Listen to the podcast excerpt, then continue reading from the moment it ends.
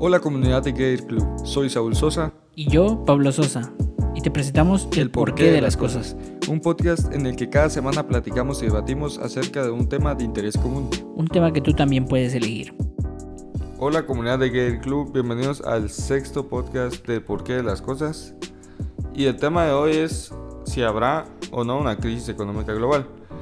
Y cuando nos hablan de crisis económica, la mayoría de las personas piensa que habrá una reducción del valor de sus propiedades, que si el dinero no alcanza ahora, una crisis eh, sería devastadora. En el podcast de hoy queremos hablar de, de este tema muy interesante e importante y es que varios organismos advierten que habrá recesiones en varias economías importantes. ¿Y pues qué quiere decir esto? Que si uno, países, uno de estos países que mueve la economía, como por ejemplo Estados Unidos, China, Unión Europea, se ve afectada por la recesión, el inconveniente es que estos, si estos países entran en este retroceso, la economía mundial se vería afectada en este caso. Y bien, antes de, de entrar en profundidad, un poco más en profundidad en el tema, primero vamos a definir algunos conceptos que es importante que tengamos en cuenta para poder no solo entender, sino para porque en el día a día hablan a veces de, de estos términos, los mencionan y a veces no los entendemos. Entonces empezamos con, con el término recesión. El caso de la palabra recesión significa un retroceso en la economía. En este caso eso es lo que significa recesión. También tenemos otro término, por ejemplo, habla mucho de los ciclos económicos. Así es. Que un ciclo económico está compuesta por ciertas partes, las cuales estaría expansión, que en este caso sería, por ejemplo, una subida en la economía de un país, una empresa, puede ser también. De ahí estaría la otra parte que sería el auge, que sería el punto más alto de la economía es decir, el punto más alto que, que, llega en ciertas fechas una empresa o un país. De ahí seguimos por la recesión, que es el término que estábamos hablando, que sería un retroceso. En este caso sería una caída en la economía, una bajada, una disminución. Y otro término que, que es lo que sucedería antes de la, de, del auge de, del ciclo económico es la, la desaceleración, que ese es otro término.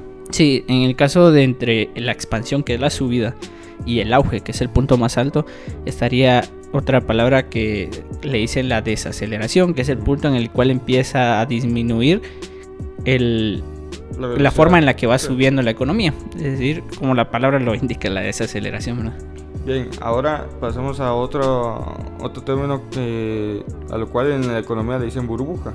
Y una burbuja es cuando eh, una situación, eh, ya sea por ejemplo de inversión o de en el mundo, en el mundo de la economía suceden muchas situaciones los cuales si se llegan a, términos eh, muy grandes puede llegar a afectar la economía de manera seria. Entonces, cuando aún no se ve este problema y, la gente no lo ve, pero sigue creciendo, a eso se le llama una burbuja. Cuando piensa que todo está bien eh, y crece y crece. Y ahí viene el segundo término, que se llama pinchar. Este término de pinchar se refiere a cuando una burbuja estalla, por decirlo así, cuando se desinfla. Y esto es, la burbuja era como cuando tratas de, de tapar toda esta economía y el pinchar ya es cuando es evidente la crisis en este caso, ya no se puede fingir, llega un punto en el que es evidente. Y bien, pasamos a otro, otra, un, el nombre de otro término que es un poco importante por lo que vamos a tratar eh, a, continuación y son las agencias calificadoras. Sí, en el caso de las agencias calificadoras son las encargadas de dar un rating, es decir, una calificación. Pero estas calificaciones pueden ser ya sea a un país o a una empresa, dependiendo más que todo sobre la capacidad que tienen para hacer frente a sus deudas en este caso. Básicamente, pues si no lo entendieron, son empresas que califican qué tanto puede pagar o no un país. Las más comunes, la, de hecho las más importantes eh, agencias calificadoras son eh, Standard Poor's y Moody's. Estas juegan un papel importante eh, y lo vamos a ver a continuación. Otra, otra que queremos que tengan en cuenta es la OCDE. Ajá, OCDE, que sería la Organización de, de la Cooperación y el Desarrollo Económico. Y por último, el Banco Mundial. Y bien, eh, ¿en qué nos estamos basando para decir que, que hay una crisis económica o, quién está sugiriendo eso? Pues eh, varios organismos como los que te mencionamos, la OCDE, el Banco Mundial, sugieren que habrá una crisis económica eh, para 2020 en Estados Unidos. Estados Unidos eh, comentan que a partir de, según una encuesta que se realizó, que el 74% decía que a partir del 2021, finales del El 74% de los economistas. De los economistas encuestados. Así es. El, a partir del 2021 se veía lo que era sería una recesión. En el caso de Estados Unidos, que como hablábamos sería un retroceso en la economía. Y esto afectaría seriamente nuestra crisis, en una crisis mundial resultaría... Y es que JP Morgan eh, afirmaba la posibilidad de que en 2020 Estados Unidos eh, entrara en, crisis eh, con un 60% de certeza en, en, esta aclaración. Y otro dato es que entre julio y septiembre de 2018 China registró su menor crecimiento económico en casi una década. Esto según la Oficina Nacional de Estadísticas de China. Y es que Estados, eh, eh, China siendo una de las economías que... Mejores, ¿no? De las mejores economías. Eh, quizás no la mayor, pero una de las, de las más a pasos agigantados. y, que se vea un retroceso en su economía, yo creo que da pintas de que algo, Vamos para un punto exacto. Imagínate que en 10 años todo ha sido crecimiento y de repente empieza a bajar. Una desaceleración en este caso. Otro, otro dato es que en España eh, está ocurriendo un fenómeno bastante importante y es que está ocurriendo una sobreoferta de servicios turísticos y una menor demanda. Por lo tanto, esto produce un menor consumo interno y por ello se puede avecinar una nueva crisis, inmobiliaria. Que ya sabemos que en 2011 ocurrió una crisis inmobiliaria en España. Eh, que fue reflejo de lo que sucedió en Estados Unidos en 2008. Tardó años en llegar y ahí nos damos cuenta que lo que sucede en Estados Unidos termina impactando en muchos otros muchos países. otros países. Bueno, y ahora continuamos con las causas, entre las cuales estaría el Fondo Monetario Internacional, quien rebajó sus previsiones de crecimiento global para 2019 y 2020 de un 3,9% a un 3,7% en octubre del 2017. También está el endeudamiento público y privado de Estados Unidos, la frecuente subida de tasa de intereses y la burbuja inmobiliaria en este caso. Y sí, amigos, se está dando a conocer que posiblemente haya otra crisis inmobiliaria en Estados Unidos y recordemos que en 2008 hubo una crisis inmobiliaria que afectó a, a muchos otros países. Pero hay otra cosa que queremos destacar y es que después de una crisis hay una reestructuración económica, una redirección en la política mundial y incluso han surgido golpes de estados e independizaciones después de, grandes, crisis. Por ejemplo, eh, después de la Gran Depresión y de la Segunda Guerra Mundial sucedieron enormes cambios en, las políticas de varios países eh, la forma en que se manejaba el dinero, por ejemplo, pasando del, patrón oro al, papel moneda, ya sin que el dinero esté respaldado por oro. Eh, ahí nos damos cuenta que existe un ciclo en la economía y es que cada... Cada 50 a 60 años eh, aproximadamente este se crea el ciclo. Y, durante la, la Gran Depresión viene una recuperación. Pero pese a todo esto que, mencionamos de los ciclos económicos, eh, es importante decir que... Pese a todos estos patrones y como evidencia que tenemos, es, eh, resulta muy difícil predecirlo, ya que sabemos que va a suceder por el ciclo que lleva, ya que se sabe que siempre se va a repetir, pero es difícil determinar en qué momento va a suceder. Para continuar, vamos a hablar acerca de indicadores económicos. Y es que en la economía, como muchas otras ciencias, hay indicadores los cuales nos marcan ciertas tendencias eh, antes y después de que suceda una crisis. Ahorita eh, vamos a hablar acerca de indicadores eh, que nos marcan lo que pasó antes de la crisis en ciertos años y lo que está sucediendo ahora si lo vemos mediante gráficas. Eh, obviamente esto es un podcast, pero en la descripción de este podcast vamos a dejar el artículo que estamos del cual estamos sacando estos datos y es de Market Trends de la Universidad Francisco Marroquín. Eh, un artículo que me pareció muy interesante porque si nos, nos basamos en, años anteriores, eh, la crisis del 2008, de, de 1900 de, los 90, de, de las .com que fue en los 2000. Eh, hubieron tendencias en estas gráficas, cosa que está pasando también ahora. Que están pasando actualmente. Y por eso lo que queremos es tratar de ver estas, eh, analizar lo que son estas gráficas y, darnos cuenta que no todas, pero la gran mayoría tienden a mostrar que vamos hacia una crisis en este caso. Y eh, otra cosa que antes de hablar de todo es que eh, no hay 100% de fiabilidad en, los, en, estos indicadores. De hecho, muchos dan eh, lo que llaman en el artículo como falsos positivos. Eh, te, te, marcan de que puede haber una crisis y resulta que no, no pasa. Y otros indicadores nos dicen que todo está estable y después de la crisis se disparan, cambian. entonces, en, en, esos indicadores sí no, no nos podemos confiar mucho en otros sí. Y lo mejor es eh, hacer una combinación de ellos, unirlos Exacto, sacar un promedio, por decirlo así. En este podcast en sí lo que queremos determinar es que saber en qué punto del ciclo económico nos encontramos y saber si de verdad el temor que se nos puede dar está justificado o no en este caso a través de los indicadores, ¿verdad? Y bien, pasamos a, a uno de los indicadores que más en los que más se confía de, mayor fiabilidad y es la curva de rendimientos.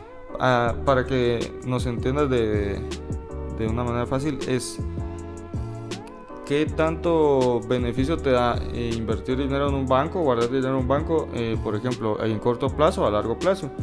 Lo lógico es que entre más tiempo tengas el dinero, eh, más, más intereses recibas. Más intereses recibas, más beneficios obtengas.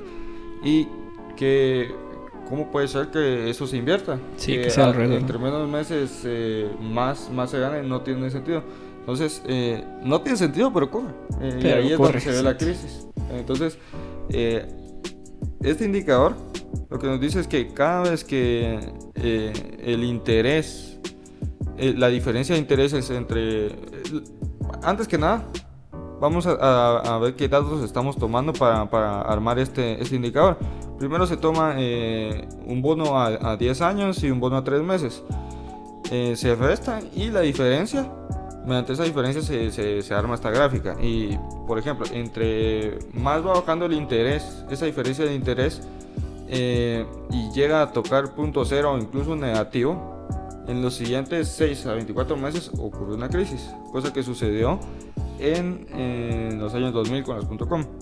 Lo mismo sucedió en 2007, 2008.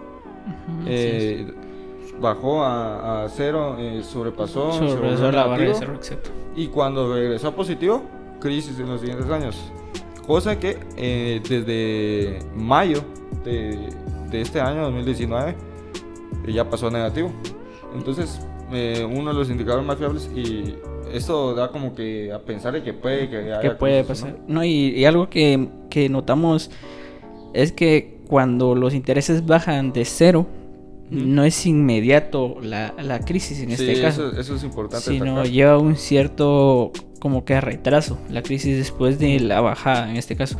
Y sucede justo cuando vuelven a subir los intereses de, de, regreso en este caso, a partir cuando empiezan a subir de cero. vuelven positivos, ¿no? Cuando Incluso decía ahí que eh, era de 6 a 24 meses más o menos. O sea, imagínate dos años después no se sabe. O sea, ese es el problema de esto que no se sabe. No se puede determinar el momento en el que va a pasar. exacto. Como lo mencionas anteriormente, ¿verdad? que no era, a pesar de los indicadores, no podíamos dar confiabilidad en qué momento iba a pasar.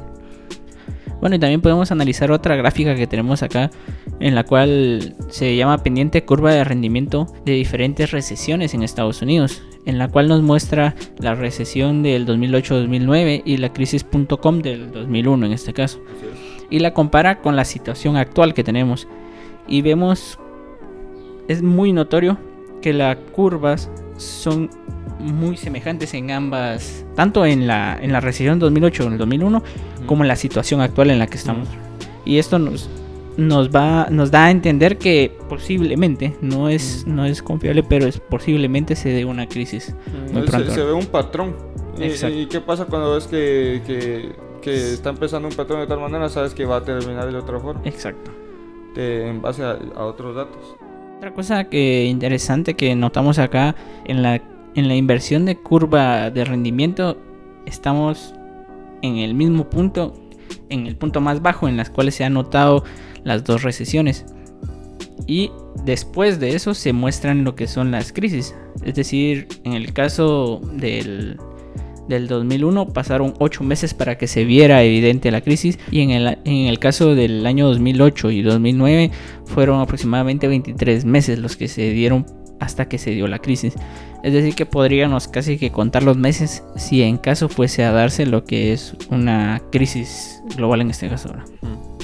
Bien, eh, otro eh, otra gráfica y es que aquí vamos al tema que a lo que te comentamos anteriormente es que las gráficas no son 100% fiables eh, son estadísticas y recordemos que a pesar de que es una ciencia se basa en la probabilidad y hay margen de error si vemos la misma curva de rendimientos en, la zona euro, eh, ahí no se, no se veía la, la crisis del 2008. Es entonces, eh, en la de Estados Unidos se veía y en la de la eurozona no. La, en la, eurozona se dice que la misma crisis pegó, pero años después y en la curva, o sea, si nos damos cuenta, eh, no siempre podemos confiar en estos indicadores. Sí, como comentábamos anteriormente, los indicadores funcionan cuando se juntan varios. Sí, así es. Cuando no podemos tomar en cuenta una sola de, los indicadores en este caso y por eso es importante eh, tomar en cuenta varios, que es lo que vamos a hacer actualmente. Bien, pasamos a otro indicador, por sus siglas en inglés PMIS, y es el índice de gestores de compras.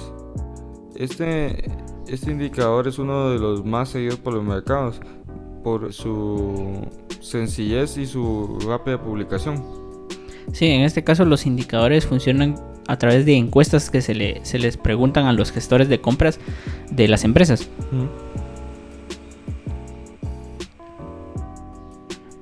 En este caso funciona a través de encuestas que se realizan a los gestores de compras de empresas para saber si se han realizado más o menos compras a los proveedores, en este caso, de las empresas.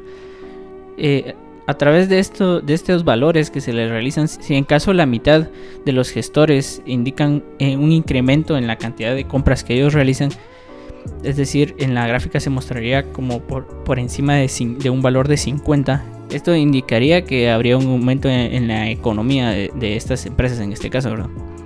Pero por lo contrario, si en caso este valor baja de 50 nos está indicando que posiblemente puedan tener problemas estas empresas en un futuro en cuanto a su economía. Bien, en esta, en esta gráfica observamos que cuando el PMI baja o sube, también sube o baja el crecimiento de, de los países de los cuales OCDE eh, se referencia, que OCDE eh, invierte en países en desarrollo. Ajá, así es. En la gráfica, como podemos observar, cuando vemos que está muy enlazado lo que son las economías grandes con, lo que es la OCDE, que son las encargadas de ayudar a países en desarrollo, ¿verdad? Entonces, si vemos en la gráfica, podemos observar, nosotros podemos observar muy bien que cuando baja casi rozando los 50, en este caso, en los valores de la gráfica, la OCDE también baja. Y actualmente, en lo que es 2019, en junio, vemos una bajada tanto en la en las mayores economías, en las 10 mayores, como en la OCDE también. Y, de hecho es uno de los más bajos de, varios, de, varios meses, que es en lo que estamos viendo en esta, en esta gráfica, de, varios meses, de varios años. Y, y si nos ponemos a pensar es que, como, como comentaste anteriormente, que entre menos, en el mes siguiente, menos eh, compras se dan a proveedores, eh, se da a entender que menos está creciendo esa empresa, ¿no? No, y el indicador, cuando está debajo de 50 nos está diciendo que en un futuro cercano va a tener problemas con economía, ya sea un país o, una empresa. Y, aquí no estamos tomando en cuenta solo una, una, empresa, ni siquiera una gran empresa, sino 10 economías, 10 de, las mayores economías del mundo. Entonces, este es otro indicador bastante fuerte y la verdad, personalmente no, no había visto como, como explicaste eh, que cuando sube o baja el índice de PMI, el de los países en desarrollo también, también baja, ya que nos vemos respaldados de cierta manera por esos países. Bueno, otro indicador que tenemos es el de TED Spread, el cual funciona a través del diferencial entre el rendimiento del bono soberano y el coste de financiación del sector financiero. Este indicador funciona a través de que si una empresa o un, país tiene expansión económica o se encuentra en una calma financiera, el diferencial en la gráfica va a tender a estar cercano en cero. De lo contrario, si la empresa se encuentra en, en o el país se encuentra en estrés financiero o antecedente a una crisis, este, este se va a encontrar eh, muy separado de lo que es cero en la gráfica, ¿verdad? Y bien, el TED Square de Estados Unidos eh, ahorita se encuentra en, niveles eh, bajos, hablando relativamente, y no señala estrés financiero ni posibilidad de una crisis a corto plazo. Y otra cosa que me llama la atención también de la, de la gráfica es que casi que muestra un poquito antes de que se dé una crisis, ya que podemos observar aquí en la gráfica, por ejemplo, que en el junio de, 2000, de 2007 se empezó a, empezó a dar actividad lo que es la gráfica y empezó a subir lo que era un 2.5. Dio un pico de 2.5, que esto ya era un indicador de que a futuro, en, en, este caso en Estados Unidos, en futuro, en el 2008 se iba a dar lo que era la crisis, ¿verdad? Y, y este indicador, sinceramente, yo veo que marca bastante antes cuando... Sí, aproximadamente un año se mira en la gráfica. Y ahora está estable, si te das cuenta, está... Exacto. Pero eso indica que probablemente a corto plazo, no hay riesgo de, de crisis, ¿verdad? El de hora trabajar, dice a la semana para trabajar el sector manufacturero. A las menos horas de trabajo. Eh, menos horas de trabajo, crisis. Ah, eso también hay que decirlo que de 12 de las crisis económicas de Estados Unidos. Sí, que yo digo primer párrafo y vos decirlo de las 12 Ajá, de, 12. Va. Pasamos a otro indicador y estas son las horas trabajadas a la semana por los trabajadores en el sector manufacturero. El promedio de horas que se trabaja en el sector manufacturero podría ser un mejor indicador adelantado que el desempleo, puesto que muchas empresas cuando no se venden sus productos, eh, en vez de despedir empleados, prefieren acortar las horas de trabajo. Sí, en este caso eh, este indicador también es bastante, no, no, es tan fiable ya que podemos ver que de las últimas 12 crisis de, económicas. Sí, es fiable, o sea, sí pegó bastante se, mi opinión, pero sí hay bastante margen de... De, error, ajá, porque como comentaba, de las últimas 12 crisis de Estados Unidos, eh, predijo 10, que es bastante certero, pero el, el, problema que tenemos con este indicador de que tiene enormes números de, falsos positivos y por ello no se tiende a utilizar solo, sino se utiliza como un complemento de otros indicadores. Bien, vemos que este indicador en la gráfica eh, está relativamente bajo, de hecho es el más bajo desde la crisis del 2008, pero todavía para lo para, para que indicador en esos años todavía está bastante alto. Sí, porque ya que en la gráfica podemos observar que de la crisis del 2008 empezó a afectar casi en su punto más bajo llegó a lo que era el año 2009 ah, abril de 39.5 39.5 horas. exactamente. Y ahorita estamos en un punto alto en el cual no se, se ve levemente una cierta caída pero es normal en cuanto al, a lo estable que hemos tenido anteriormente. Continuamos con otro tipo de indicadores es cuando se, se juntan dos indicadores ¿Qué pasa si vemos, por ejemplo, eh, el desempleo en Estados Unidos? El desempleo está en un punto bastante bajo ahora. Y eh, podemos pensar, bueno, qué bueno que esté en un punto bajo el desempleo. Pero ¿qué pasa cuando lo unimos con otro indicador como los tipos de Fed? Sí, en el caso de la propia Fed, está observando una debilidad en la economía de Estados Unidos.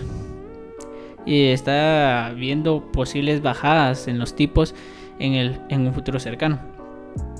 También eh, hay que recalcar que la Fed ha bajado tipos con el desempleo inferior al 4%. Y esto da a entender sí, sí o sí que se va a producir una crisis en la economía casi de forma instantánea o, en el momento. Si nos damos cuenta, este indicador eh, reúne dos condiciones y es que los, los tipos de Fed se estén reduciendo y que el desempleo esté menor a 4%.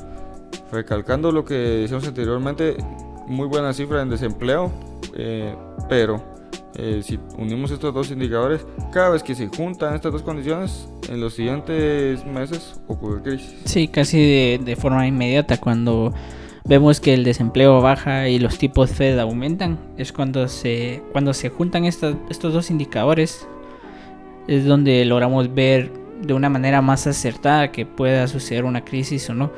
Y como mencionamos anteriormente, el tipo Fed mostraba que, que iba a haber una crisis casi de manera inmediata, ¿verdad? Bien, los indicadores aquí incluidos muestran una debilidad en la economía mundial y una posible crisis y recesión en la economía norteamericana y posiblemente en la europea. Todo esto, todos estos indicadores nos muestran eh, qué, puede pasar eh, a posterior. Eh, no son 100% fiables, pero sí, sinceramente viendo también los datos que decíamos al principio del podcast, lo que decía la OCDE, el Banco Mundial, las estadísticas de la reducción del crecimiento en China, varias, varias cosas nos están indicando que algo puede llegar a pasar. Eh, vamos a hablar ahora acerca de las agencias calificadoras, que, también nos parece que es algo importante mencionar eh, y también que lo tengan en cuenta. En este caso sobre las agencias calificadoras, como ya nos mencionaba casi al principio, son las encargadas de darles un rating o un valor en este caso. Cada agencia calificadora tiene su forma de su nomenclatura para darles una calificación, por ejemplo.